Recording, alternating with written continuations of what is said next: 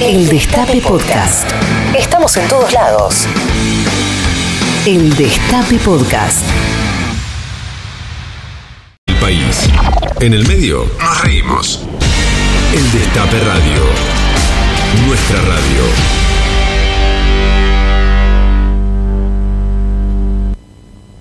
Una madre, un hijo, una entrevista y mil historias. ¿Qué me contás? El mejor plan de tu sábado al mediodía está acá, en el Destape Radio. ¿Qué me contás?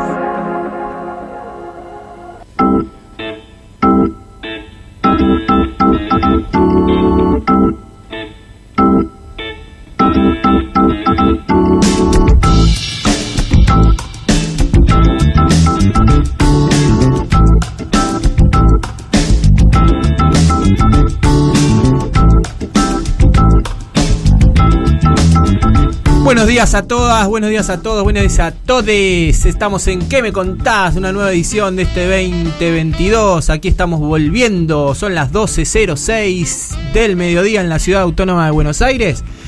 Ay, está lluvioso, hace 19 grados, sale el sol. Lindísimo día para quedarse en su casa escuchando qué me contás, para estar en el auto, para cuando estás preparando la comida, estás tomando tu mate, estás ahí descansando en tu casa.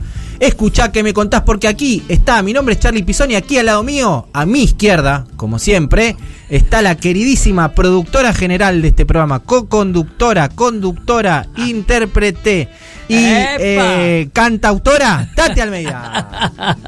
¿Qué tal, chicos? Efectivamente, otra vez, después de habernos tonado de unas vacaciones, acá estamos como todos los sábados, de 12 a 13.30 en nuestro programa ¿Qué me contás? ¿Y qué, y, y qué vacaciones? Militancia y, joda, militancia Es- y joda. eh, las dos cosas. Y yo me voy a seguir con una joda una semanita. Es verdad, te vamos a perder, vamos a tratar de que salgas, pero vas a estar este, Sí. tomándote las nuevas vacaciones en el mar. ¿Te gusta el mar, no? Eh, Sí, me gusta. ¿Te me gusta más el mar que la montaña? Eh, no, las dos co- La Las dos montaña no, la montaña las amo, porque Las he vivido mucho tiempo cerca por Claro. los pases de mi padre, ¿viste? Claro. No, la montaña tiene algo que me atrae. El mar también, desde ya. ¿Te metes, Mirate, ¿te metes mucho al eh, agua? No, muy poco. A esta altura no, te imaginas, voy a hacer ahí nada. No, porque yo vi videos tuyos haciéndote un largo. Este, Ah, sí, en la pileta sí. la pileta. Ah, no, sigo nadando, querido, a pesar de mis ya casi 92. Madre querida. Buenísimo. Y mm, de- te decía que es un lindo día para escuchar la radio, ¿no? Porque es un día como que no hace Es tanto cierto. calor, que está fresquito. eh, hay mucha gente que escucha el destape en la casa, hay mucha gente tirada en el sillón, otros No, mientras pero hacen vos sabés tareas muchos que van en el auto. En el auto, Sí, también. sí. Muchos desde otros países, Total. muchos por streaming con la compu ahí prendida y, y haciendo cosas. Ah, vos, vos, dónde- vos cómo escuchás radio, por ejemplo, en tu casa? ¿Qué, ¿Cómo es? ¿Vos la tenés la radio? No, no la usás vía la compu, la radio, ¿no? No, la Vos radio, la radio, directo. la sí. radio directo pones a FM. Claro. ¿En qué momento Y- escuchás? Y, y mirá, a la mañana cuando abro un ojo, este pongo la, la 10. ¿Viste? Sí. Y después por ahí hay la que- competencia de acá. Eh, claro. Y bueno, este, y si no, cambio también Sí. escucho otros, ¿no? Pero, en- Pero- le- a la mañana. A la cuando- mañana. ¿Y qué? ¿Y vos qué haces? ¿Estás tirada en, en- No, el sillón o ¿sabes vas lo que pasa? cosas? No, lo que pasa es que yo, bueno, me llevan el desayuno a la cama y sigo haciendo fiaca, contestando los, los lo que tengo, los mensajes, leyendo página 12 que lo tengo puesto en el teléfono, en Ah. fin. Mientras estoy ahí, Te vas escucho la radio, claro, bien, claro. Como acompañando. Bueno, Sí, sí. Linda, lindo día, decimos, para que el destape te acompañe en este sábado. eh, y este programa tenemos un gran invitado porque volvemos con todo y vamos a tener a uno de los cerebros del rock argentino, Y- el rock nacional, el rock latino, uno de los cerebros que es argentino, que es nuestro, que es compañero, que va a estar atendiéndonos desde su guarida de hace muchos años en Los Ángeles, en Estados Unidos. Es y nada más y nada menos que el queridísimo Gustavo Santolaya, que va a estar acompañándonos en este sábado de ¿Qué me contás? Qué lujo, realmente, qué lujo tenerlo a nuestro querido Gustavo, que tuve el privilegio cuando estuvo acá Gustavo la vez pasada. Hace poquito, ahora En el Coliseo, sí. Este, bueno, fuimos con Daniel Film, Ignacio Hernay y Estela Carlotto. Nos invitaron y que fue una maravilla, una maravilla. La polenta, cómo canta. En fin, y la orquesta que tiene, esa, esa banda que es ah, de lujo. Sí. Así que fue realmente un gustazo. Qué gran invitado. Y sabes qué, tuvimos que dejar afuera muchas preguntas porque tiene una historia muy rica, muchas, muchas cosas para contar en el programa. Así que quédense. Y queremos que nos escriban ustedes los que están allí, nuestras oyentes, nuestros oyentes, nuestros oyentes, al 11 25 80 93 60 o en las redes, arroba que me contás. Y nos digan, queremos escucharlos, queremos que nos digan, porque hoy vuelve que me contás. Pero ¿a dónde te gustaría volver a vos? ¿A dónde o a qué te gustaría volver a vos? ¿Vos, Tati, te gustaría volver a algún lugar de tu... Sí, es cierto, de, de- lugar grandes de periplos, ¿no es cierto? Mira, un lugar que adoro es Torino. Torino, ¿en serio? Sí. Mirá Este, vos. vos sabés que hay tanta gente, bueno, muchísimo, como el caso de los Pitueli, que se exiliaron allá, Hugo, ni hablemos, Hugo Zamburro, nuestro querido amigo, eh, y muchísima gente más. Ahí me nombraron ciudadano ilustre en Torino, ¿viste? Claro. Y es gente divina, pero que saben lo que ha pasado acá. Yo te juro que me siento como en casa. Muy bien. Pero no sé, veremos. Yo creo que ahora ya seguir viajando lo, lo dudo. Pero bueno. Bueno, ¿a dónde mucho. te gustaría o qué te gustaría volver? 11 25 80 93 60. ¿Sabes que tenemos para vos dos premios? Si nos llamás, si te comunicás, si nos mensajeás, eh, que hacemos un sorteito después entre todos. Eh, un bolsón de la UTT, un bolsón de frutas y verduras de los compañeros y compañeras de la Unión de Trabajadores de la Tierra. Los buscás en las redes como Almacén UTT y Unión de Trabajadores y Trabajadores de la Tierra. Y un pack de seis cervezas artesanales de Identidad Cerveza. La identidad es lo más sagrado, único y irrepetible, dicen nuestros amigos de Identidad Cervezas que nuevamente nos vuelven a acompañar. Los buscás en Instagram como arroba Nos identidad.cervezas. pasamos, Charlie, con los ¿Qué tal, eh? Sí. ¿Qué de premio Así van a que tener? todos eh? los que llamen, después sorteamos entre ellos un bolsón de la TT y un pack de seis cervezas de identidad cerveza. Vamos a escuchar un poquito de música, que es lo que nos va a acompañar Dale. en esta en este mediodía. Música de nuestro invitado, música creada por Gustavo Santolaya. En este caso es un. Mientras Tati se, se clava un, un cafecito, es eh, un grupo que él ideó que se llama Bajo Fondo, que es la música, el tango electrónico, por Qué llamarlo maravilla. de alguna manera, que precursó ahí en los años 90. Claro. Eh, y ahora escuchamos Bajo Fondo con Julieta Venegas. ¿Te parece, Tati? Perfecto. Ay, estoy tragando el café. dale, dale.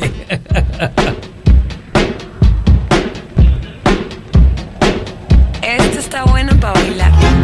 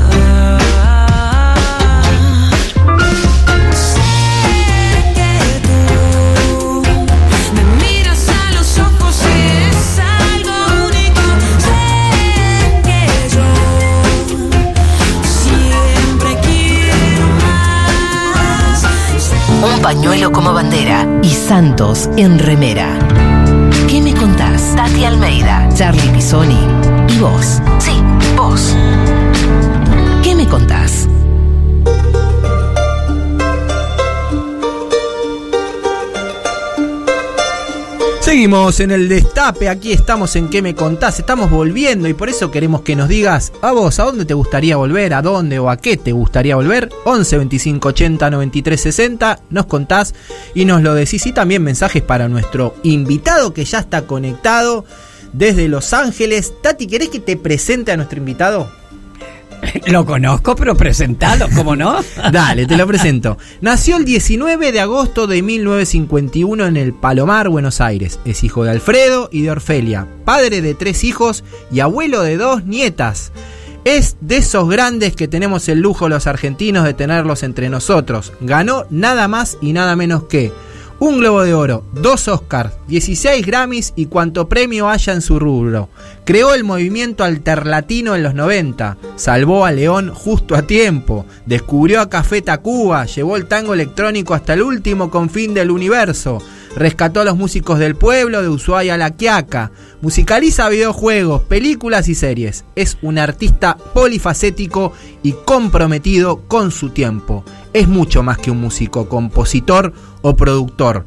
Por eso el invitado del día de hoy es... Gustavo Santolaya. Hola. Bravo, bravo, bravo.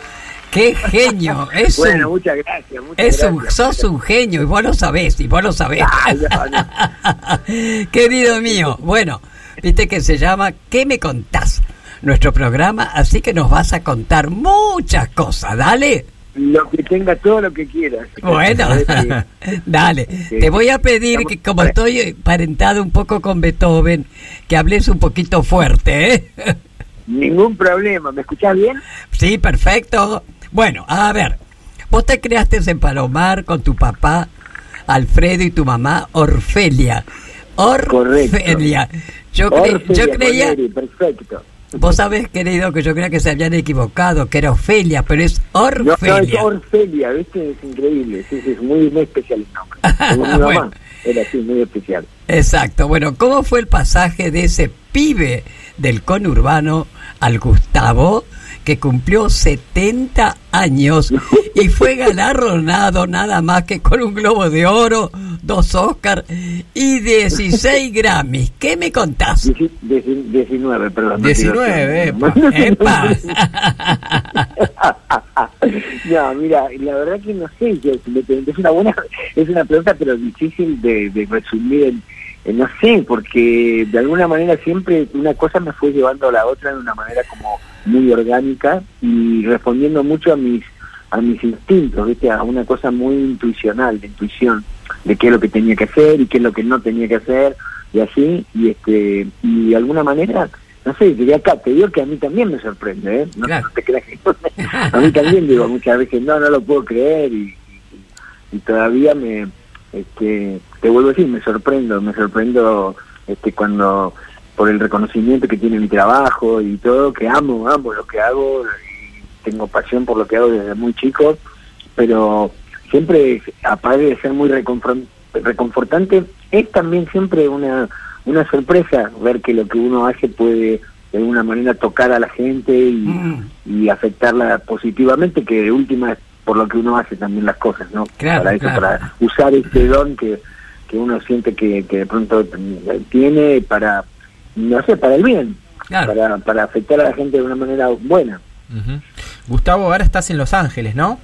Ahora estoy en Los Ángeles. Bueno, vos estás ahí desde el 78, cuando te Sí, exiliaste. Te exiliaste Sí. durante la dictadura genocida. Contanos, Exactamente, contanos exactamente. por qué te exiliaste, porque nos interesa saber. Mira, me- la verdad que eh, por- desde, desde causas tan simples y sencillas como el temor, el miedo, viste, Eh, creo que como la mayoría de nosotros tenemos o algún conocido, algún familiar, algún vecino, alguien que, que fue víctima de, de aquellos momentos tan oscuros este, bueno, todos fuimos víctimas de alguna manera, pero Sí. algunos de una manera mucho más contundente. Directamente, sí. Este, cansado de, de- de ser detenido y este, innumerables veces entre los 15 años y, y- y cuando me cuando me fui eh, siempre qué sé yo no sabiendo nunca qué, qué te podía pasar eh, cansado del techo eh, que había creativo eh, y también por una necesidad de, de crecimiento, ¿viste? Una combinación de, de todas esas cosas, pero realmente se me hacía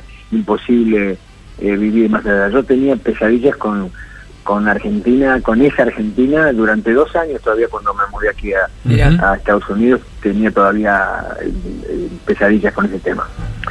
Claro. entonces no no la verdad que no no no no no, aguantaba más y tenía también mucha mucha necesidad de, de seguir expandiendo mi, mi, mi, yo no sé, el, el poco conocimiento que por ahí tenía de muchas cosas que a mí me interesaban sobre el tema de las grabaciones, las producciones los discos, todo. Y, y bueno, vine a un lugar donde en, en eso son muy capos. Estupendo. En otras cosas no, pero en eso son muy capos. Eso ya lo creo. Escúchame, querido, vos tenés tres hijos. Ana, 42, Luna, 28 Correcto.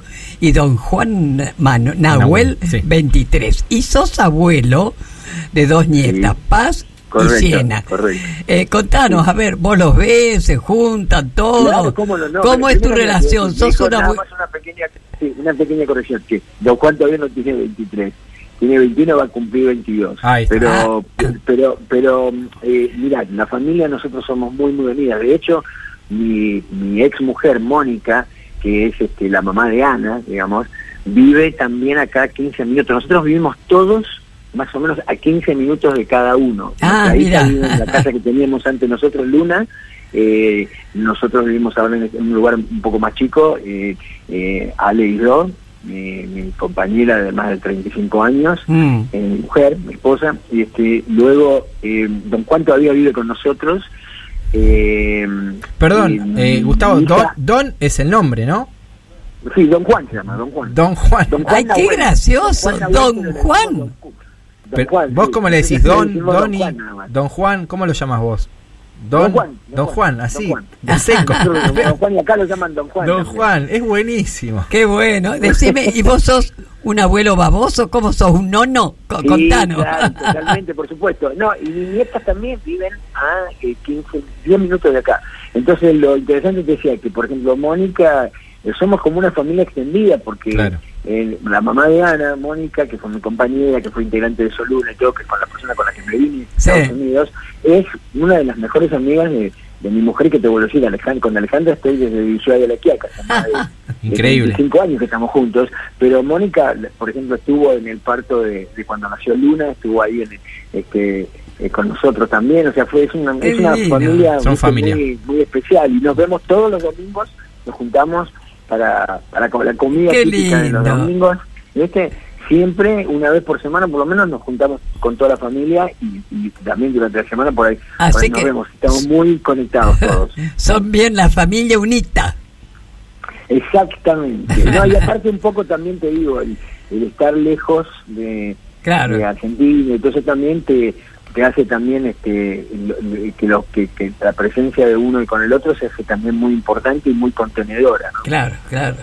Me imagino que en, en eso, en esas, en esos almuerzos que se juntan todos los domingos, comparten una bebida que vos también producís, porque a vos te gusta mucho el vino y bueno, vos a veces, a veces, porque no, no tomamos vino todas las veces, pero sí, por supuesto, este, tenemos nuestro vino, que de hecho uno de los vinos se llama Don Juan Nahuel. DJN, exactamente. Vos tenés la bodega claro. Cielo y Tierra, que es una bodega Exacto. que creaste eh, aquí en Argentina, si no me equivoco, en Mendoza. Una- Correctamente, en el año eh, 2005. Y es un proyecto que, que tenemos con, con la familia, o sea, con mi señora. De hecho, Luna, que empezó a ir a la finca cuando tenía 10 años, se enamoró tanto de eso porque estuvo en cosechas, estuvo en la finca, viste, nosotros todos los años estamos ahí.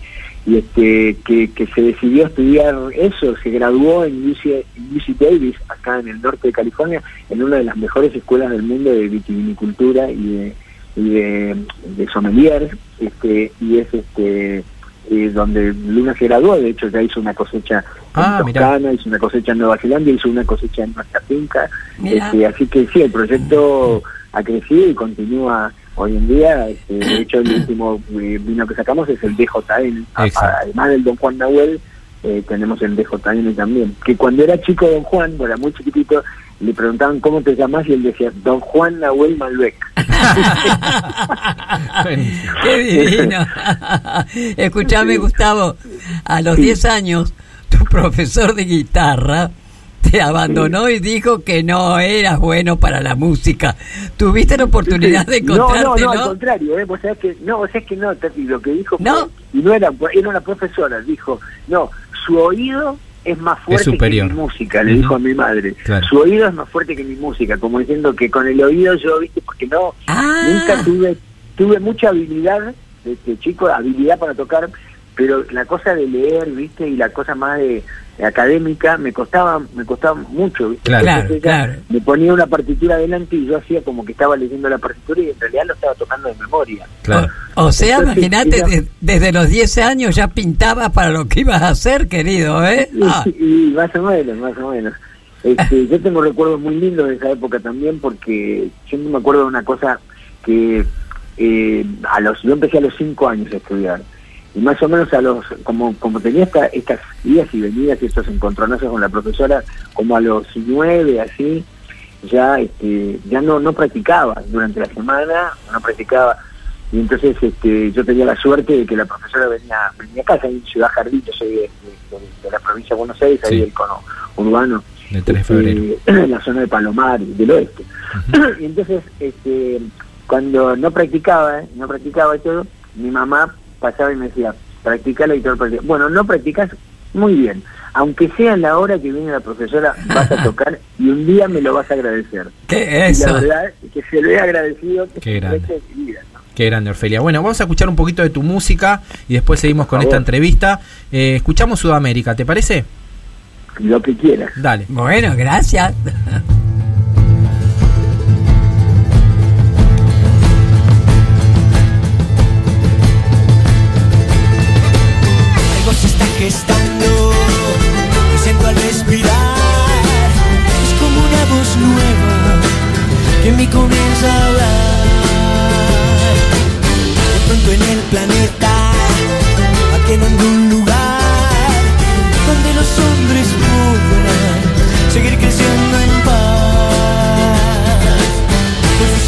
su pampa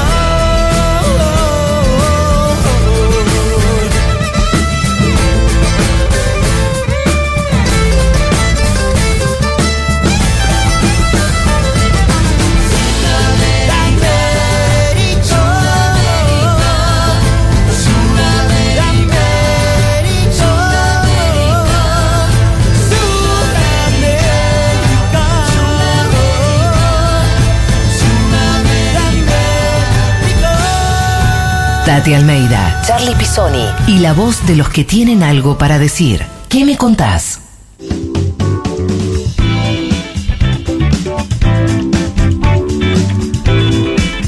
Seguimos en ¿Qué me contás? con nuestro gran invitado Gustavo Santolaya y vos podés comunicarte al 11 25 80 93 60 para dejarles mensajes a él y para decirnos a dónde te gustaría volver, a qué lugar, a dónde, porque acá volvió, volvimos después de las vacaciones y vos qué opinás, a ver. Hola Tati, hola Charlie, Daniel de Benavides, aquí firme como rulo de estatua, escuchándolos en esta nueva temporada y feliz de que, que sigan en el destape. Bueno, nada, ¿a dónde me gustaría volver? En lo personal me gustaría volver un año atrás, cuando mi vida estaba un poco mejor, pero me perdería entonces el nacimiento de mi tercer nieto, que fue este domingo pasado, el hijo de mi hijo. Y nada, aquí estoy acompañándolos, acompañándote, Tati, siempre. Gracias. eh, en esta aventura de hacer radio que tanto nos gusta.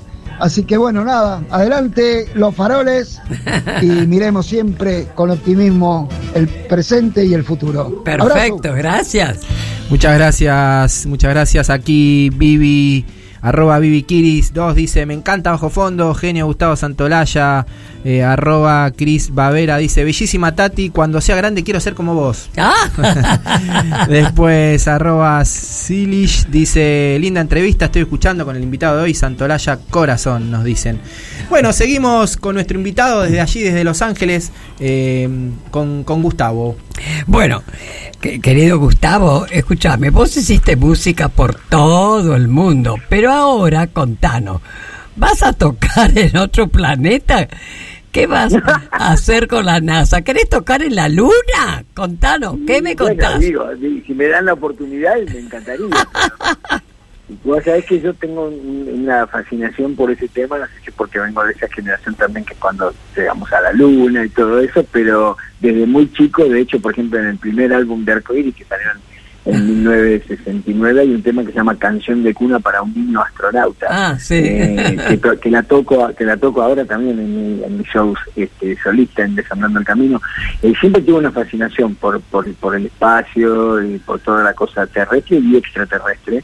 Este, y se me dio esta oportunidad de, de, junto a un gran amigo, a Carlos Bayala, y a New, que es su compañía también, de, de acercarnos y hacer este hicimos estamos haciendo dos proyectos con la NASA uno que ya que ya está hecho que es un mural un mural que en realidad es como una pantalla gigante de video en donde un poco se cuenta la historia de la NASA y, y también eh, hay mucho este vamos está centralizado en esta nueva misión que tiene que se llama Artemis que es la misión con la cual se va a ir nuevamente a la Luna ¿Ah, sí? que ya empiezan ahora dentro de unos meses mandando una nave todavía sin tripulantes, pero de acá al 2024 esperan ya mandar nuevamente una nave con tripulantes, entre los cuales va a haber una mujer, la primera vez que va a haber ¿Y, y te metes adentro de la nave?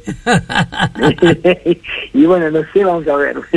Pero bueno, eso, ese mural está hoy en día en Cabo Cañaveral, en el lugar donde lanzan este, los los los eh, cohetes, digamos. Es, es el lugar, en en precisamente en la base del lanzamiento de los cohetes está ese mural hermoso cuando cuando se entra ahí en el hall eh, y, um, y hice la música de eso. Y estamos también trabajando en otro proyecto que ese no es para para acá, es para afuera de la Tierra, pero de ese no puedo hablar mucho. Así que nada más te digo que sí, que estoy, que ya tenemos uno que eh, estoy con muchas, o sea, tenemos muchas ganas y, y estoy hablando y viendo la posibilidad de poder llevarlo a la Argentina y mostrarlo. Es un mural, dura siete minutos, es como un video muy bien, una pantalla enorme, entonces quería, queríamos hacerlo coincidir con algo también, con alguna muestra en Argentina, no sé, algo Claro. para llevar a Tecnópolis o para Perfecto. cosa Ahora- para mostrarlo. ya- Qué maravilla, Gustavo, los proyectos, siempre pa'lante vos, me parece estupendo, estupendo. Así que bueno, o- ojalá que puedas cantar en la luna. Ojalá, ojalá. Porque a la luna te digo que le he cantado muchísimo. Claro. Aparte, tanto, tanto que hasta una hija la llamé luna, ¿viste? Claro. Eh, Gustavo, hay un tema tuyo muy, muy particular eh, que podemos escuchar en, en- en breve. Se llama Iguazú, es un tema que, que fue un verdadero boom porque ahí lo estamos escuchando, porque fue usado muchos lugares, fue usa- usado en la Sí. película de Insider, en Collateral, fue usa- usado en series Deadwood, 24, en un comercial de TV de Vodafone y nada más y nada menos que en la gran película Babel, justamente en un momento crucial de la película, de esa gran película de ese Correcto. director maravilloso. Es la, que que, se- es la con la que gané mi segundo Oscar, o sea que ese- esa pieza es una pieza, vos sabés que dicho por por el presidente de la Sociedad de Compositores acá en Los Ángeles es una de las piezas más odiadas por los compositores de cine porque vos sabés que cuando editan las películas al principio generalmente usan una cosa que acá se llama temp music que es como música temporaria entonces Sí. usan música de otras cosas hasta que llega el músico y hace la música final y y muchos, muchos, muchos directores usan Iguazú como tempo, entonces los, los compositores siempre se ven obligados a tratar de estar haciendo algo similar, Similar, a Iguazú, claro. pero que no sea como Iguazú. Pero sí es una pieza que yo adoro, que quiero muchísimo y este y es muy especial, realmente muy, muy especial. Es hermoso. Eh, porque no es lo típico, aparte que escucharías en un ron rock, Claro, ¿no? claro, O en un claro. caraño, digamos. Claro, claro, claro. Eh, vamos a escuchar un, un audio de una de tus últimas eh, producciones que participaste como productor. A ver, escuchamos. Creo que va a ser una bomba atómica y se llama El amor después del amor. Fue un disco que se entró fuertísimo. Nos llevó a abrir un concierto. Tocamos y después nos encontramos viendo entre el público. Esto es extraordinario. Somos hermanos, Jorgito. Esto es realmente una estrella de rock. Ok.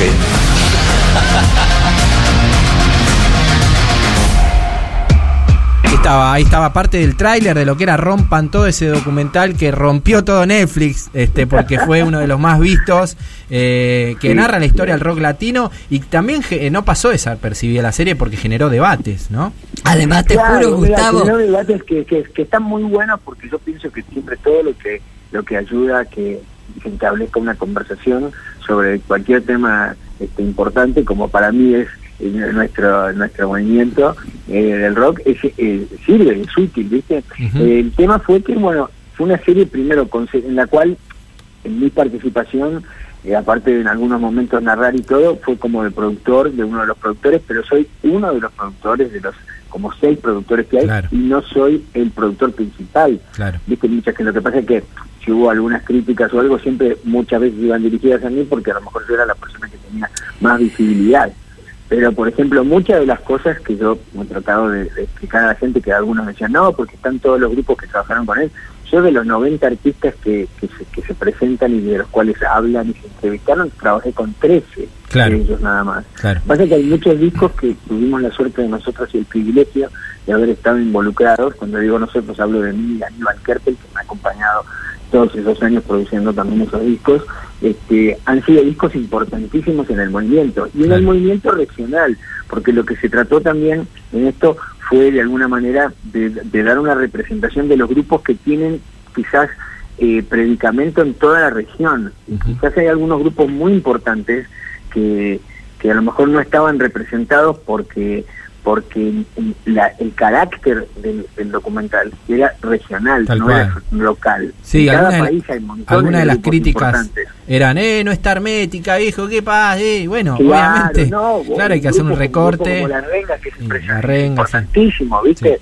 Eh, ahí pasaron, viste, dos cosas. De nosotros hubo un grupo que era inobviable, por más que no tuvieran a lo mejor un gran predicamento fuera de Argentina, porque no lo tienen, que son los Redondos, claro. o el indio, Ah. Pero que son inobviables, porque son un fenómeno realmente espectacular lo, Sí. que, lo que ocurre, ¿no? Entonces, ellos, aunque no estuvieran muy quizás muy conocidos en toda la región, no tuvieran una, una un, digamos, una- un, público enorme en toda la región, eh, son tan, es tan increíble el fenómeno de ellos y lo que se representan en, en- en Argentina que eran inobviables. Pero hubo grupos que a lo mejor son muy grandes en el país, pero a lo mejor fuera, viste, no son conocidos, y también pasa con otros grupos, porque por ejemplo Los Prisioneros, que es un grupo de Chile, un grupo muy perseguido durante la época dura de Chile, eh, y, es un grupo que en Argentina no lo conocen mucho, pero es un grupo que es enorme, que ha llenado estadios en toda Latinoamérica. Entonces, se daba un poco también eso. Lo que a mí me interesaba mucho, y me interesó de la serie, que era lo que por lo cual yo también me involucré, porque era lo que yo quería hacer, era contar un poco nuestra historia en juxtaposición con lo que era la realidad sociopolítica de los momentos donde se escribió esa historia. Entonces, en ese momento que no había internet, no había nada de, Sí. digamos, esas comunicaciones como hay ahora, eh, cuando vos ves que en Argentina teníamos la Junta Militar, en Chile tenían Pinochet, en México, viste, pasó la matanza de Tlatelolco, donde murieron más de mil estudiantes a mano del gobierno, donde iban y sacaban las cintas de rock de las grabadoras y se prohibió el rock en la Ciudad de México. Durante 10 años, no se pudieron hacer conciertos de rock. Entonces ves que había una realidad muy similar, por lo menos había un enemigo en común, teníamos muchas cosas en común, este, más de la que a lo mejor uno podía saber porque no había tanta comunicación, ¿viste? No había ni TV latino, ni internet, ni nada de eso. Y para mí era muy importante porque nosotros no éramos como cantantes de protestas y sin embargo, simplemente por tener la- el pelo largo, una guitarra Claro. eléctrica y, y hacer rock, eh, nos metían presos Y y, sí. podíamos ser también eh, víctimas de cualquier tipo de abuso. ¿Qué te parece? Simplemente por eso, por, por ¿no? Entonces, este, eh, yo, digamos, este, para mí era muy importante que de alguna manera se, se viera eso, porque nunca se, no, no se ha hecho demasiado esa conexión. Pero Esa- conexión existió totalmente. Claro, bueno, justamente, Gustavo, siempre has estado cerca al movimiento de derechos humanos, a las madres, a las abuelas, ¿no? Y tenemos anécdotas que compartiste con Adelina Laya, ¿no? ¿Por qué tomaste esa decisión? Contame. Porque sí, porque de la misma manera, mira, yo vengo de esa generación en donde nosotros queríamos cambiar el mundo. Exacto. Y, y nosotros lo planteábamos a partir de la música, ¿no es cierto? Eh, había, viste, otros compatriotas, eh, otra gente también de mi generación y todo, que realmente el compromiso que tenían era eh, no, no solamente, digamos, querían cambiar el mundo, sino que estaban determinados a hacerlo. Vivieron sus vidas por eso, ¿viste? Y es algo que yo nunca, eh, o sea, no lo puedo olvidar y que, y que de alguna manera lo honro y todo lo que yo pueda hacer de alguna manera para ayudar este, a concientizar más a la gente de, de- de- de- de algunas cosas que, que creo que por suerte este, creo que las madres y las abuelas son abanderadas eh, el tema de derechos humanos eh, y lo que fue para mí conocerlas a ustedes, acercarme a, a, a lo, la maravillosa gente que son ustedes, este, cómo han podido transmutar el dolor en, en- en una mirada a la vida que es maravillosa y que es este, realmente eh, algo que, que nos enseña cada día. ¿viste? Entonces es una cosa que no pude no no ser parte o tratar por lo menos en lo que yo puedo colaborar y ayudar Desde ya. este, y aportar lo que yo puedo hacer este, con lo mío a eso porque te vuelvo a decir yo este para mí el compromiso que tomaron esa gente que son mis hermanos mis compatriotas Mm. de mi generación este yo lo valoro muchísimo y no no siento para nada que fue en vano Claro. pienso que la realidad que vivimos también ha sido en gran parte también por todo eso Escuchame, Gustavo, yo no me olvido, ¿te acordás hace mucho? Cuando estuviste en la casa nuestra de las madres de Niña Sí, Fundadora. sí. ¿Te acordás? Que nos firmaste sí, un claro, libro. claro, me acuerdo perfectamente Eh, Gustavo, si te parece, escuchamos un poquito más de tu música y venimos con la última parte de la entrevista. ¿Dale? Dale, buenísimo. Todo vale.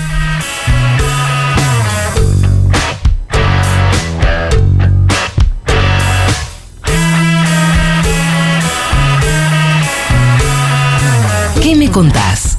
Tati Almeida y Charlie Pisoni en el Destape Radio.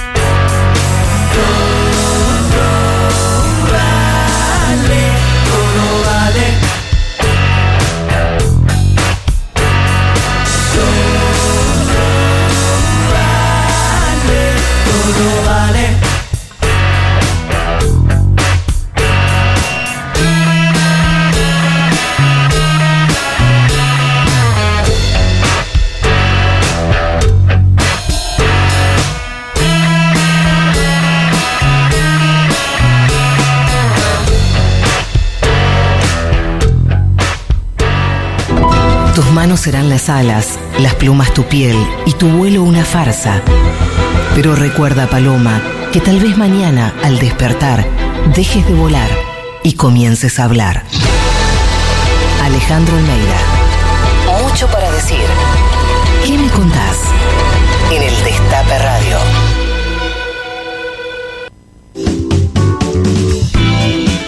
Seguimos en ¿Qué me contás? aquí con nuestro gran invitado Gustavo Santolaya y ustedes desde el 11 25 80 93 60 y desde las redes que nos dejan este mensaje como este.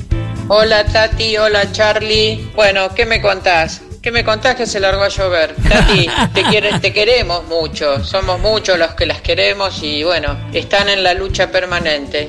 Les mando un abrazo a los dos y si participo de algo y me gano, bien. Y si no, será otro sábado. Los quiero, Griselda de Almirante Brown. Chao, Griselda, muchas gracias. Arroba Lili Zucker dice, qué bueno, Tati, Charlie, hermoso programa el Destape Radio. También ahí nos manda un mensaje desde Villa Gesell, Eduardo Minervino. Fuerte abrazo. También Walter, escuchando de la feria hippie de Villa Gesell. Saludos para ellos. Exacto, para todos, para todos. Y bueno, seguimos con nuestro entrevistado. Bueno, muy bien, volvemos con vos, Gustavo. Qué El, bueno, Tati. el año pasado cumplieron 70 años, vos, León, Charlie, es. 70 años de música. Eh, Así es. ¿qué- ¿Hiciste un balance, digamos, de estos 70 años, querido? Y creo que, por un lado, sí, porque me he pasado en estos últimos años, sobre todo, creo que tiene que ver con, con este con haber llegado a este momento y con las nietas también y todo. Sé que toda mi vida, generalmente siempre miré hacia adelante, sin mirar mucho este, hacia atrás. Cada vez que me daba vueltas se iban acumulando cosas y decía, "Uy, no todo lo que hay ahí, y siempre este, traté de ponerme nuevos desafíos, este, no quedarme en una zona de confort, buscar proyectos, y así pasé de, ser artista hasta también ser productor, de ser productor a hacer música de película, de hacer música de película hacer música de videojuegos, siempre buscando cosas nuevas, pero llegó un momento hace unos años, y creo que bueno, con esto, con el cumplir los 70, se culmina un poco también, en que sí me dio como una necesidad de, de mirar un poco y ver cómo es que llegué hasta acá, qué es lo que lo que pasó en mi vida y, y la verdad que me considero realmente eh, Claro. no sé, bendecido. Creo que, que tuve la suerte de crecer en un hogar en donde siempre mis padres fueron pilares este, eh, de lo que de alguna manera yo, yo soy y que me tuve la posibilidad de, de, de empezar con esto desde muy chico, con la música, de encontrar mi vocación de muy chico, que es algo también que valoro y que aprecio muchísimo. Me siento, me siento muy agradecido Claro. eh, a la vida y a la gente eh, que ha sido siempre tan tan generosa conmigo, ¿viste? Eh, siempre, ¿viste? En el mundo y en la vida uno se encuentra de todo tipo de gente, ¿no es cierto? Pero la verdad que debo decir que, que he tenido siempre la suerte y el privilegio de, de estar con gente que, que ha sido muy, muy enriquecedora en muchos aspectos, este, empezando, bueno, por la gente obviamente de mi familia, pero mis amigos, mis amistades, este, amistades que tengo como León, que es como, como mi hermano, digamos, amistades que tienen más de 50 años y que, que no solamente conservamos, sino que, que, que, que regamos como las plantas a menudo.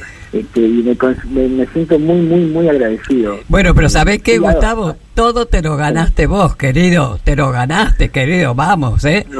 Así que... bueno, eh, dice, el, el trabajo, la, la, la, digamos, la vocación del trabajo, la voluntad, este, digamos, el- el- el la conciencia un poco de disciplina, la tengo desde muy chico y me ha sido muy útil. Este, muy útil porque siempre trato también eso mismo de, de transmitir cuando me preguntan así consejos este, para chicos este, creo que, que tener una, una disciplina de trabajo es muy es muy importante sobre todo en, en la cosa artística donde uno está muy libre a uno no donde no tenés a alguien que te indica por ahí qué tenés que hacer sino que uno tiene que buscar dentro de uno este pero viste yo no soy de estar sentado en un sillón esperando a que se me prenda la lamparita. Mm. yo me pongo a trabajar a trabajar y de pronto bueno en un momento conecto. Pero pasa por por ponerle mucho trabajo ponerle mucho empeño mucha determinación este a lo que, y mucha pasión a lo que uno hace no mucho Claro. amor Justamente hablabas de León y sabes que en el último programa del año pasado lo tuvimos al, al gran León con nosotros, Sí. un gran amigo, y le preguntamos quién era Gustavo Santolaya para él. ¿Y sabés qué nos dijo? Mira, lo escuchamos. Y Gustavo es el salvador. Gustavo me salvó, me salvó en, en mi vida, en mi carrera varias veces. Mira. Muchas veces. Me salvó cuando yo empecé a hacer de Ushuaia la Quiaca, que el, tip, el, el presidente de la compañía me dijo, vos estás loco, vos estás tomando mucho alcohol, estás tomando mucha droga. Eh, ¿qué me- a mí no me traiga, no me traiga esos tipos como Sisto Palavecino a, a- a tocar acá con vos. A mí, a mí dame tus canciones. Entonces me dijo el presidente de la compañía, tengo una persona que, que va a venir a enderezarte. Dije, ¿quién es? Gustavo Santolaya. Uh, Epa. buenísimo. yo. Ahí te dio la Y vino. Gustavo, vino Gustavo y me dice, che, el señor, eh, el presidente de la compañía está verde con vos, este, dice que estás loco, que estás tomando mucho alcohol, ¿qué, qué estás haciendo? Y dije, bueno, mira, escuché un poco, escuché un poco. Y escuchó la primera canción y me dice, esto es alucinante. Mirá, mirá. Siempre Gustavo fue como mi salvador, viste, en, en mi carrera. Y yo por cábala, en todos los discos que grabo desde el año 90 hasta ahora, que fueron varios, en, en- por cábala siempre un tema graba Gustavo. Qué lindo, qué hermoso, ¿viste? Qué recuerdo. Es divino, divino, pero es, es porque es así, ¿viste? Dice, es una persona que yo la tengo siempre como referente. Siempre digo que muchas veces, en muchas oportunidades, me encuentro en la vida que tengo que tomar una decisión, hacer algo y pienso, ¿y a qué, qué haría León en este caso? Mm. Este, le- lo, lo, lo, lo tengo como un gran referente, es, un, es realmente un hermano, es como un hermano del alma.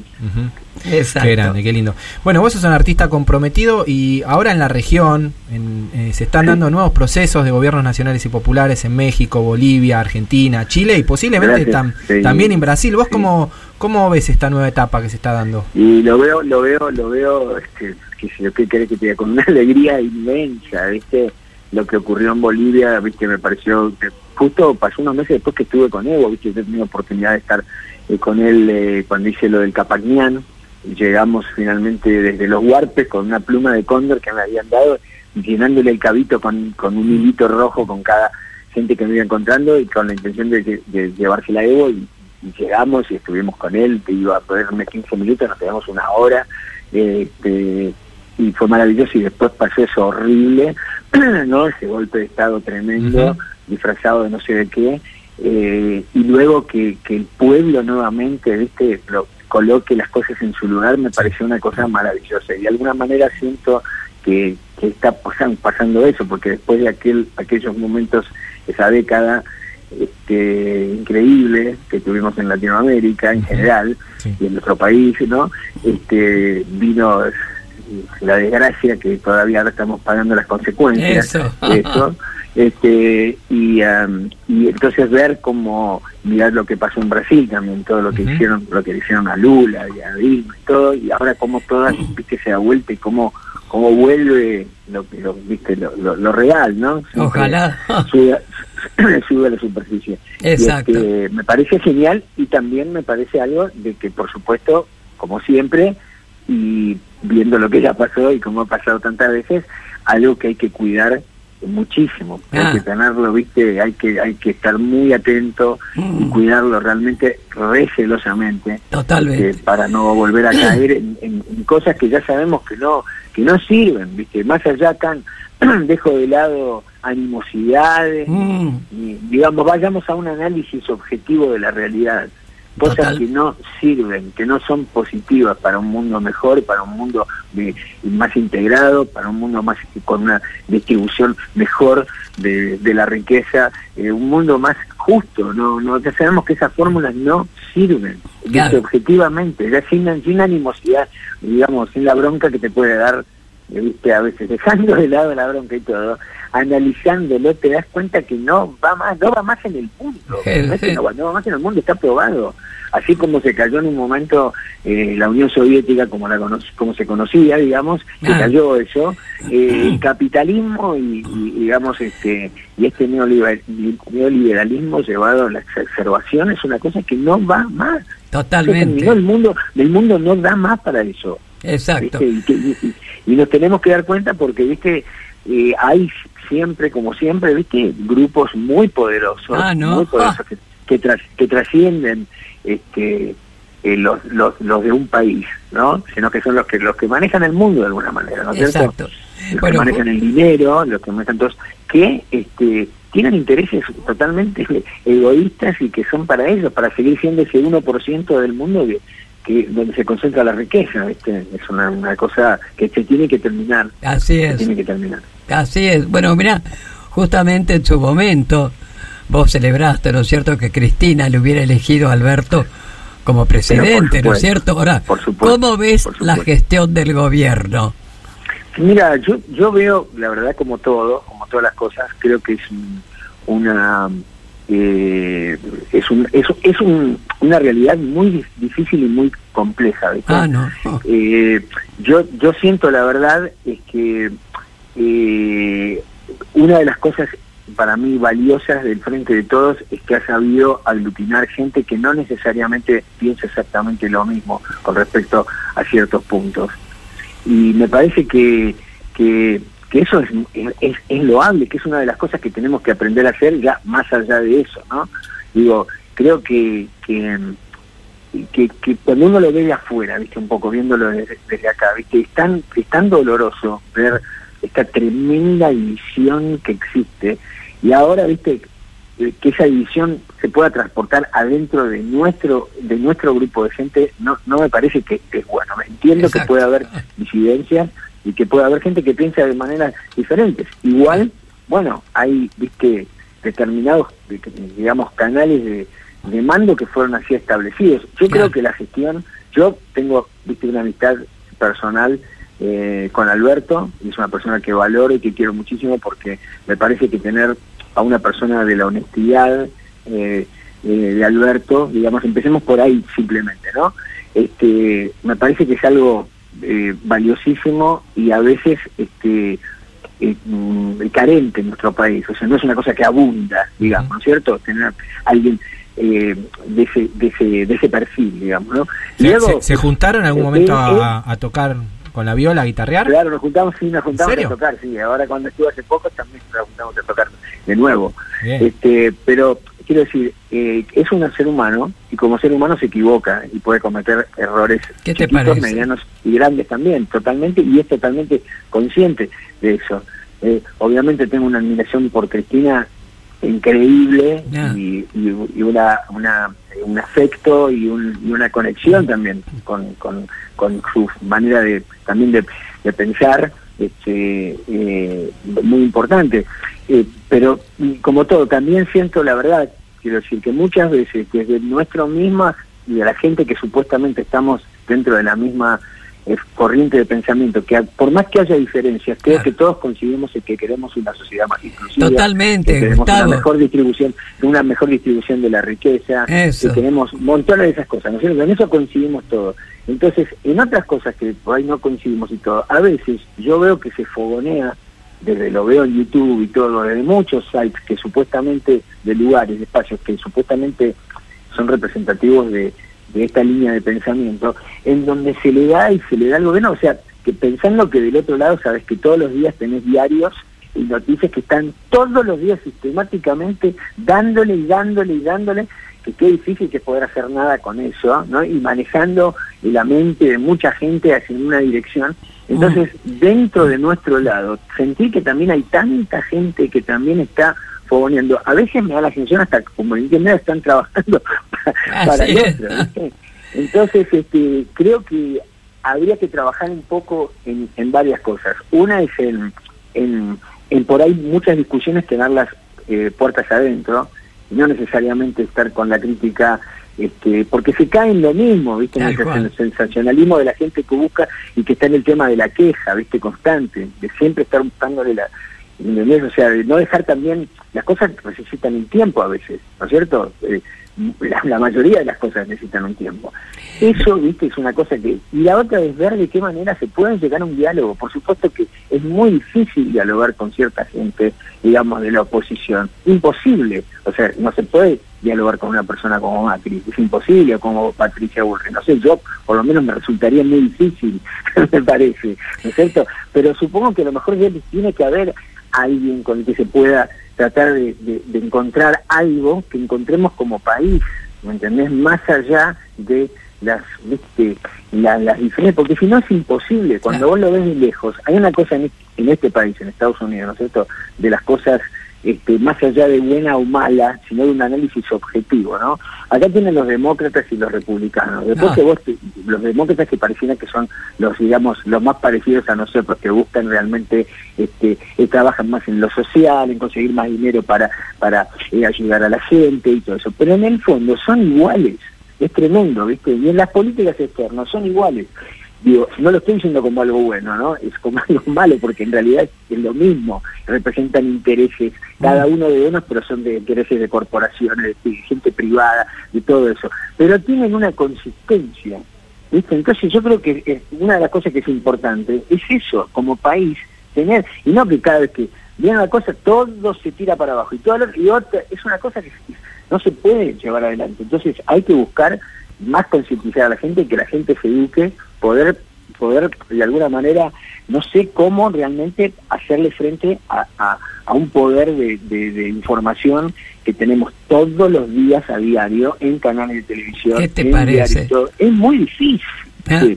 Yo realmente veo y digo, qué- y qué difícil que es valorar una gestión eh, en el medio de todo eso. Y Claro. encima todavía también, del lado de adentro, nosotros también tenemos constantes, viste, eh, viste eh, críticas, digamos, que, que no digo que no sean buenas ni que no sirvan ni nada, pero yo digo a lo mejor se podrían hacer un poco más puertas adentro y no estar fogoneando, porque yo creo que, por ejemplo, un poco de, de lo que pasó en las PASO, ¿viste? Mm. También fue que el, el votante y todo también, ¿viste? Se sent- estaba tan, hasta también de alguna manera defraudado este, por parte también de la gente que constituía nuestra gente, Claro. en el sentido que, que también fogoneaban diciendo que, ¿viste? que, no sé, que no servía esto, que no servía aquello, que es mal esto, que se está haciendo con esto. Mira. Este, vuelvo a decir, no estoy diciendo que esté, que, que estaba que esté todo bien para nada, pero Claro. digo, eso también a una- a una persona finalmente la desmotiva. Eso. ¿viste? Y después, claro, cuando apareció el fantasma de lo que podía ser realmente, y, y la gente se dio cuenta, no, pero es que si no, puede, puede volver, no, bueno, entonces más o menos las cosas se equilibraron, ¿viste? Porque realmente eso no puede volver nunca más, tenemos que ser conscientes que no, no, no porque es muy fácil, ellos lo solucionan más fácil, ¿viste? Piden más plata. Y se- Totalmente, Gustavo.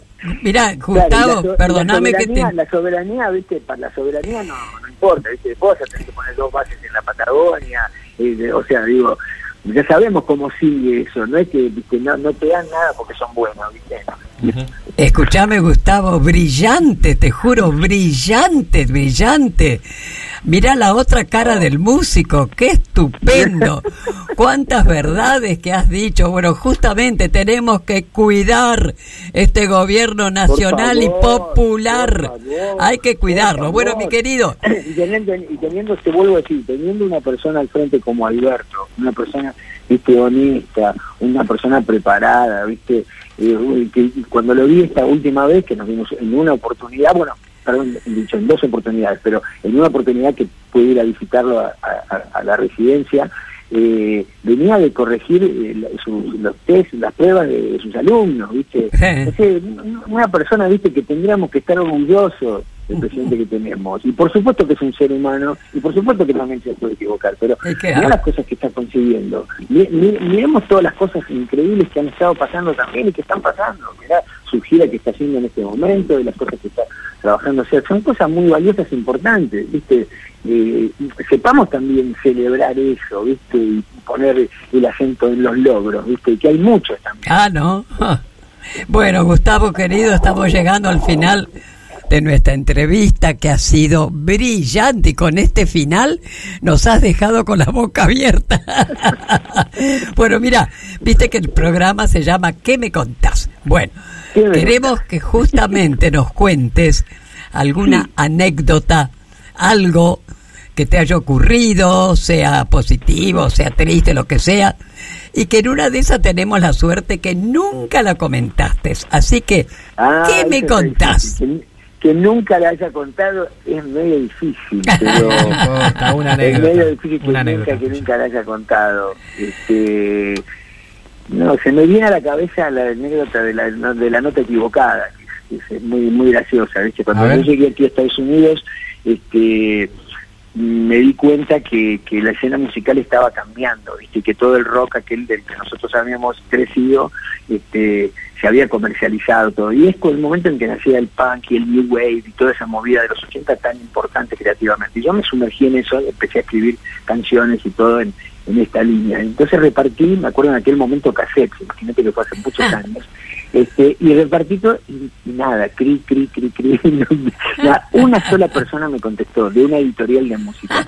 Bueno, me junto con él, me entrevisto, escuchamos el cassette juntos, le toco unas canciones con mi guitarra, que y el tipo me dice, mira, tu- tus canciones son todas muy buenas, tu voz es muy buena, pero siempre hay una parte en todas las canciones que parece que le pegás al acorde equivocado, a la nota equivocada.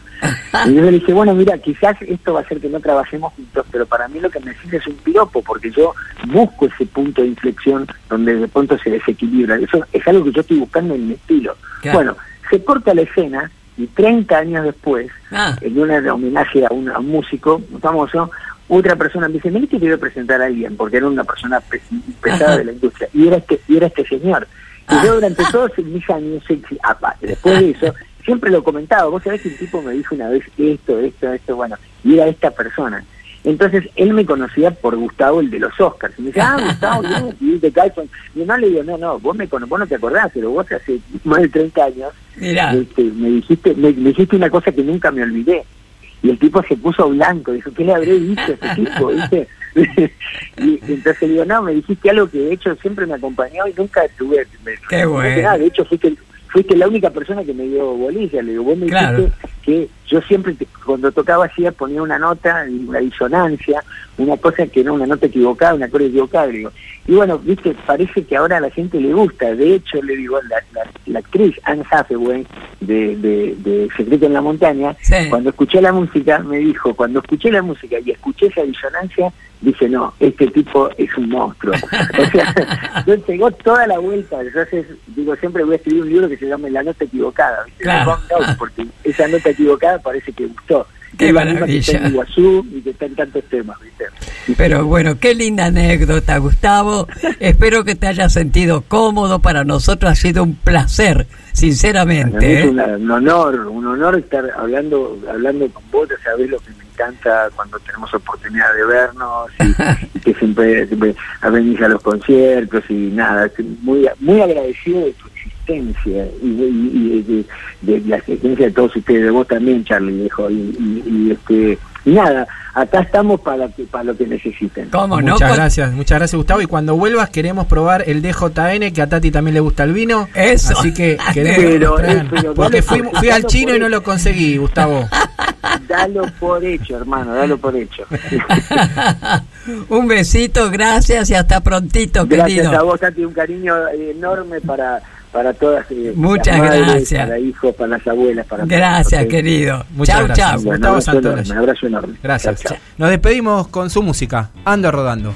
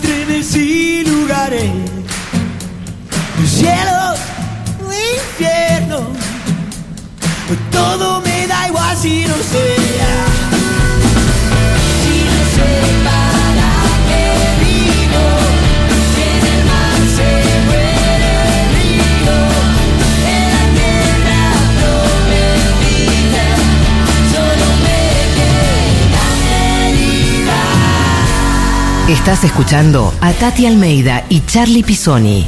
¿Qué me contás? En el Destape Radio. El Destape Radio. Información al instante. Redes. Análisis. Fuentes y especialistas. Una mirada aguda sobre la realidad. El Destape Radio. Con la feria tenés descuentos para todas tus compras. Si te suscribís al Destape y entras a feria.eldestapeweb.com, vas a poder acceder a la cuponera que tiene cientos de beneficios. Así, vas a poder ahorrar en el supermercado, en el cine, en el gimnasio y mucho más. Suscríbete y empezá a ahorrar. Esta temporada de verano se van a generar miles de puestos de trabajo en hoteles, restaurantes, balnearios, bares y comercios. Esas trabajadoras y trabajadores siempre tienen que estar registrados para acceder a todos sus derechos. Más información en afip.gov.ar. Reconstrucción Argentina.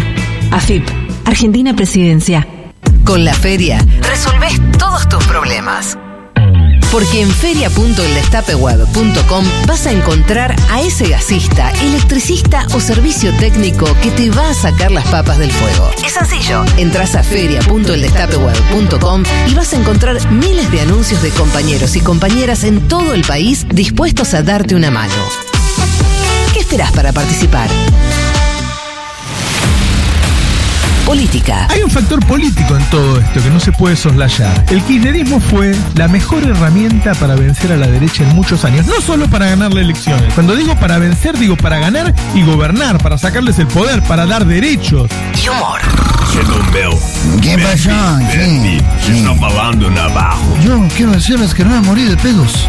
Ah, Me han salvado la vida. Yo vi en Chile también. Vos también veías el chavo del 8, Luna. No, yo no veía, no, no tenía televisor por cable y yo. El Destape, una radio de política y de humor. Un pañuelo como bandera y Santos en remera. ¿Qué me contás? Tati Almeida, Charlie Pisoni y vos. Sí, vos. ¿Qué me contás? Seguimos en ¿Qué me contás? Aquí estamos en el Destape Radio, el 107.3, 11 25 80 93 60. Decinos a dónde te gustaría volver, a qué lugar, a dónde. Acá está volviendo ¿Qué me contás? Acá el Destape está volviendo ¿Qué me contás? ¿Y vos a dónde te gustaría? Y después sorteamos cerveza, de identidad cerveza, un bolsón de la UTT. Ahora al final del programa, en un ratito, hacemos todos esos sorteos. Bueno, y ahora yo te pregunto a vos, ¿qué me contás? ¿A qué lugar te vol- gustaría ¿A qué volver? lugar o a dónde o a qué? Me gustaría, a veces, cuando me pega el viejazo, ya teniendo, este, criando una bebé de un año, me gustaría poder volver a, a- a salir de noche un poquito, a ser un poquito adolescente y volver a... Buah, buah, buah. No se puede más, ya, ya no se puede poco, se puede muy poco. Pero bueno, eh, rememora eh, viejas épocas de, de adolescencia. Sí, sí, seguro, siempre hay nostalgias.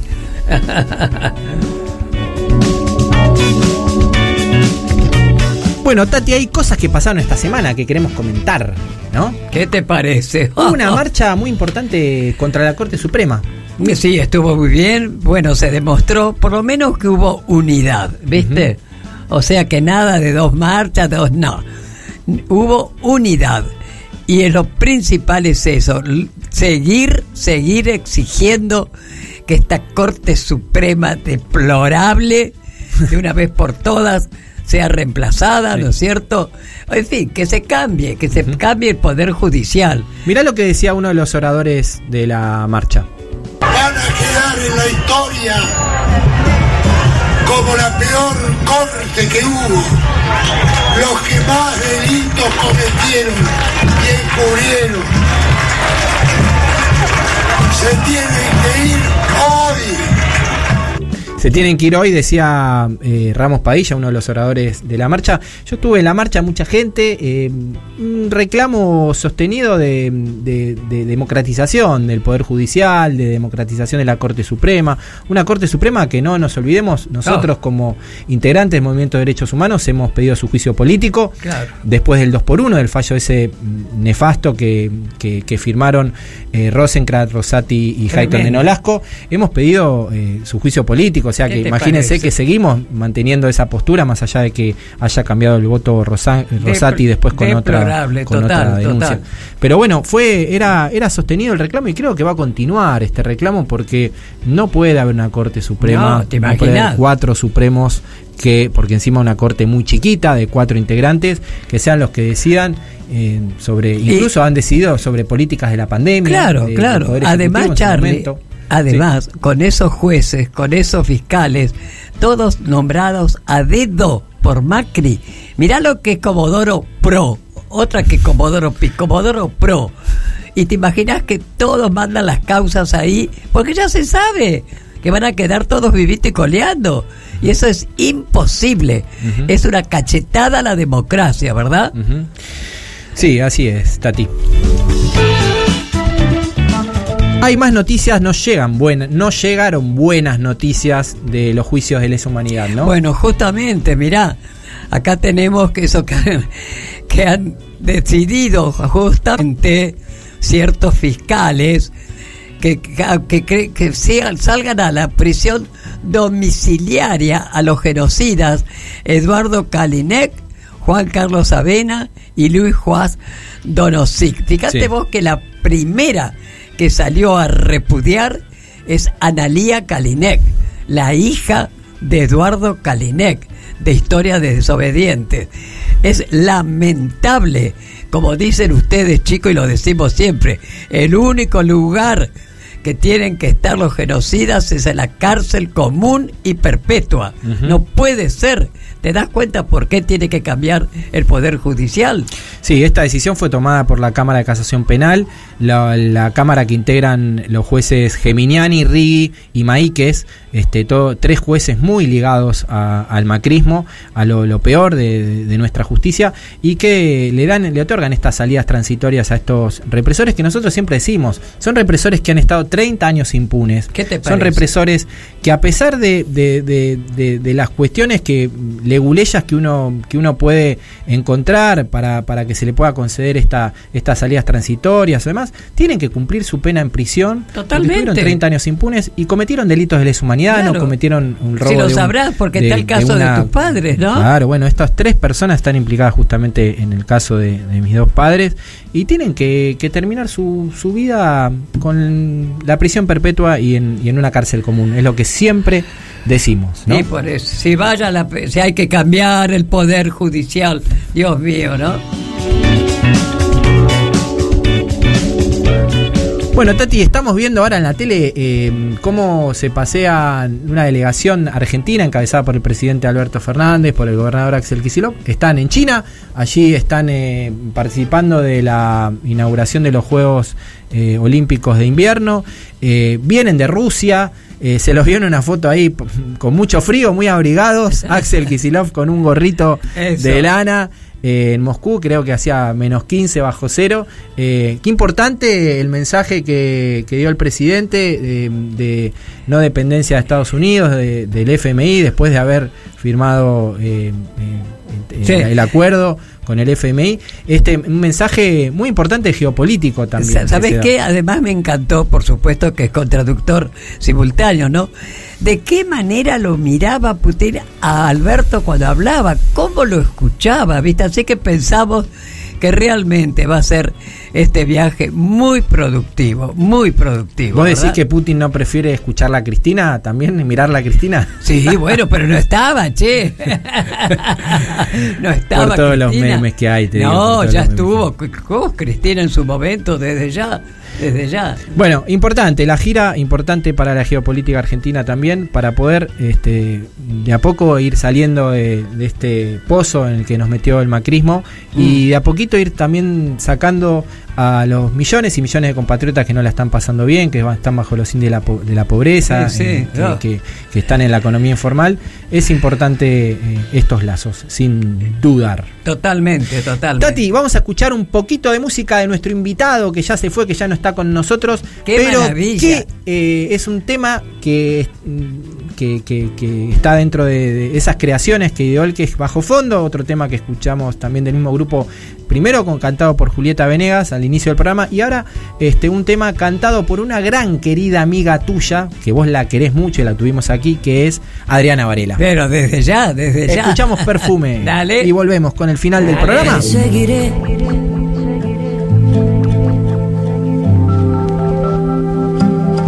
Los rastros de este afán.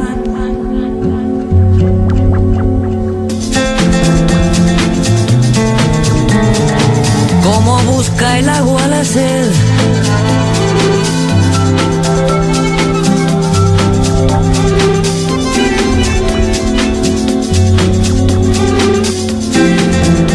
La estela de tu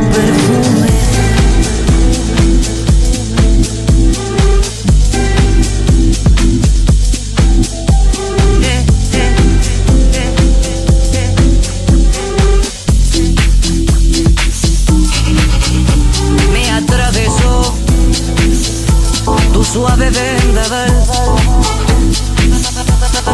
Rumbo a tu recuerdo seguí. La senda de tu perfume.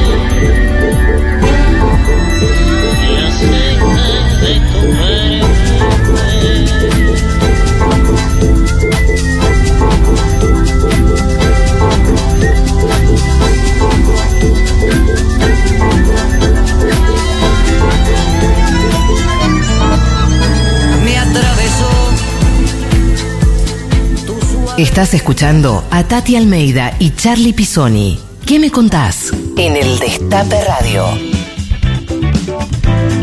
Bueno, y seguimos aquí con este último bloque de despedida de ¿Qué me contás? Tenemos ganador, ganadora del sorteo. Se lleva Griselda de Almirante Brown. eh, se lleva. ¿Qué se lleva? El bolsón de la UTT y arroba pingüino lunático.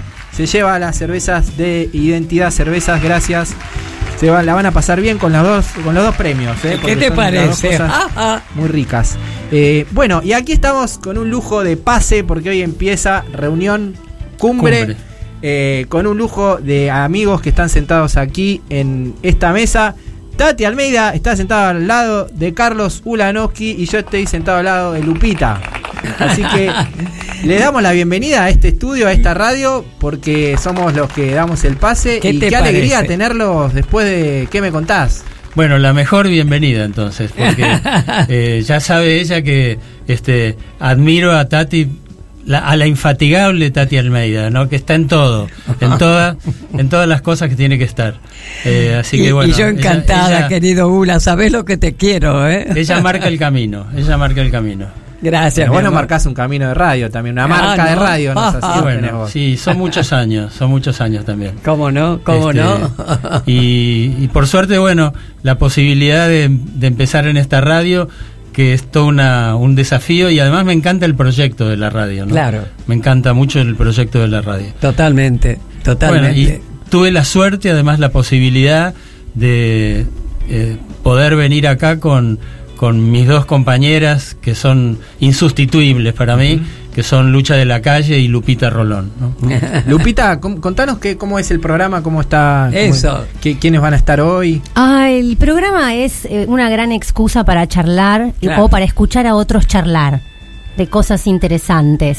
Entonces, bueno, Ulanowski a modo de maestro de ceremonia, así medio lisérgico por momentos, incluso eh, coordina eh, a través de preguntas y de inquietudes eh, y lo que hay adentro de la persona que invitó. Así que eh, hoy vamos a tener tres, cuatro invitados en realidad, como todos los sábados, que nos contarán cosas y que también compartirán cosas al aire en función de sus intereses, de- del universo que representan. Puede haber, no sé, desde actores, actrices, puede haber autores, escritoras, sí, no sé, de todo. Músicos. Músicos, coleccionistas. Gente de la tele. Totalmente. ¿Quiénes son los invitados de hoy? Eh, Víctor Hugo Morales. Epa. Ari Lijalad. Epa. Leonor Benedetto. Y Juan Sasturain. Ah, bueno, empezamos tranqui, ¿no? Con los invitados.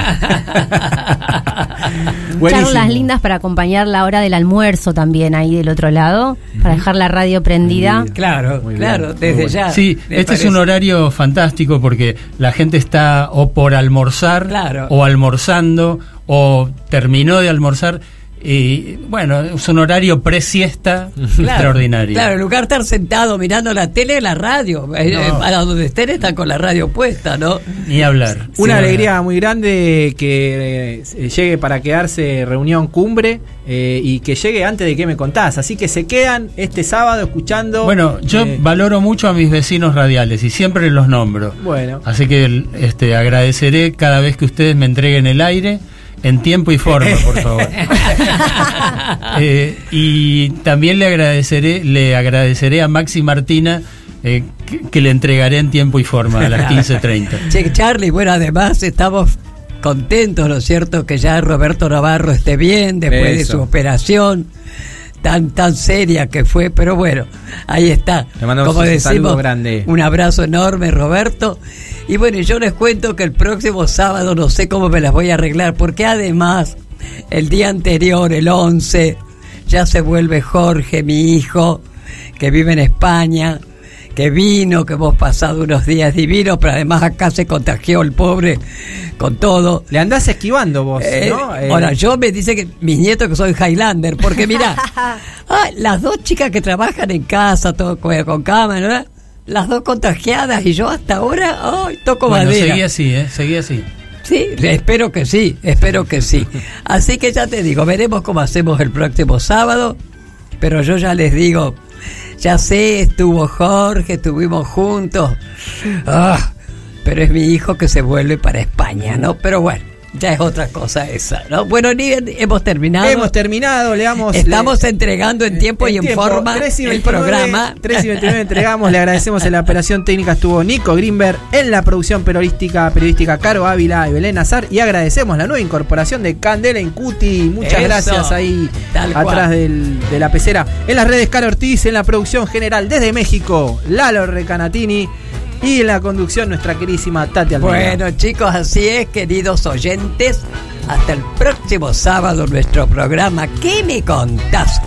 De 12 a 13.30 en punto, lo Laro, en 13 en punto. chau, chau.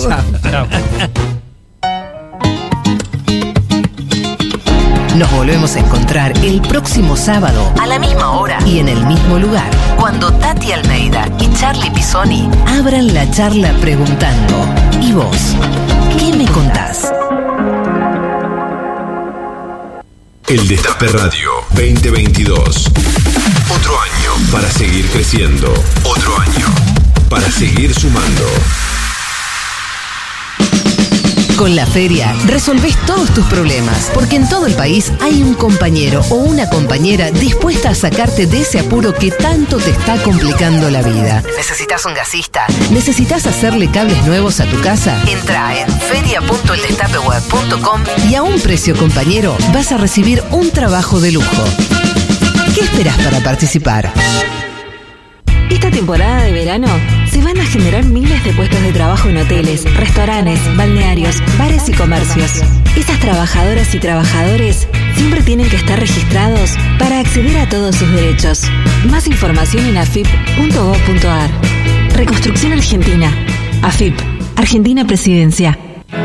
Hace 100 años empezamos un proyecto que impulsaría un país entero. Una compañía de bandera para acompañar por siempre a nuestra bandera.